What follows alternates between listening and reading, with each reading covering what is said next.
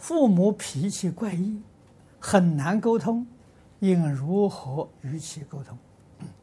这个是你尽大孝的机会。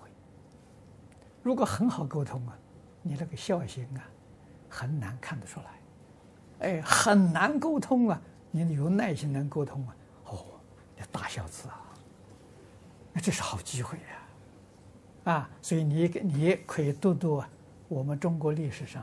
舜王的故事，啊，舜王那个父母跟兄弟是最难沟通的，你看他怎么做法？啊，他居然用了三年，把一家人感化了。所以中国人讲孝行，二十四孝，他在第一个，啊，这这是尽孝的一个好机会，啊。你可以成为中国第二个舜王，